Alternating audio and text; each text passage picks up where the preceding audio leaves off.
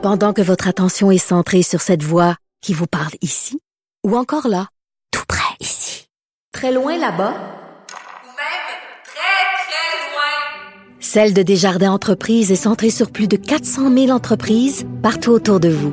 Depuis plus de 120 ans, nos équipes dédiées accompagnent les entrepreneurs d'ici à chaque étape pour qu'ils puissent rester centrés sur ce qui compte, la croissance de leur entreprise.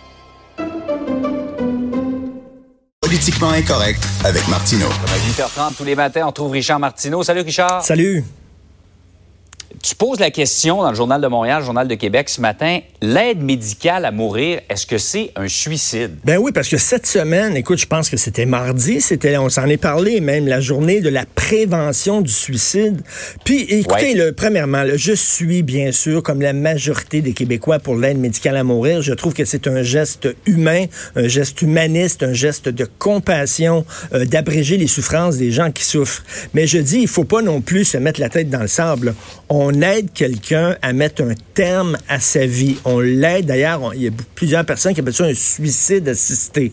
Donc, d'un côté, dans la même semaine, on dit le suicide n'est pas une option, mais de l'autre côté, on dit si tu souffres trop, nous allons t'aider à mettre fin à ta vie. Je trouve qu'il y a comme une forme de contradiction.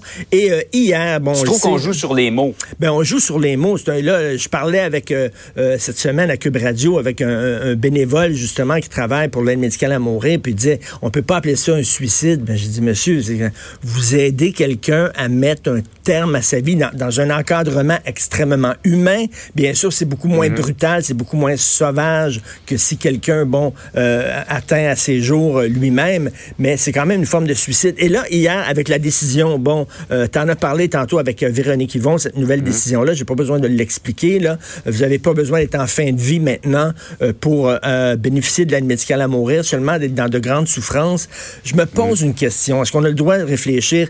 J'ai parlé il y a quelques semaines, Jean-François, à une psychiatre qui a travaillé dans un comité gouvernemental du gouvernement canadien pour justement réfléchir. Est-ce qu'on devrait étendre l'aide médicale à mourir aux gens qui ont des problèmes de santé mentale? Parce que elle me dit, c'est une psychiatre, elle dit les gens qui ont des problèmes de santé mentale, les dépressifs chroniques, les schizophrènes, etc., leur souffrance est aussi importante que les gens qui souffrent physiquement, les, les, les quadraplégiques, les, les gens qui ont la paralysie cérébrale. Elle dit c'est la même chose. Est-ce que ça va être la prochaine étape? Est-ce que ces gens-là vont dire, ben là, vous acceptez de mettre fin aux gens, mettre, de, de permettre aux gens qui ont, qui ont des souffrances physiques de mettre fin à leur vie?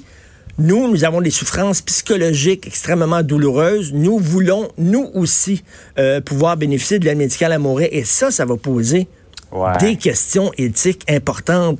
Euh, en Belgique, actuellement, Ouais. 3% des gens qui bénéficient de l'aide médicale à mourir, c'est parce qu'ils ont des problèmes de santé mentale.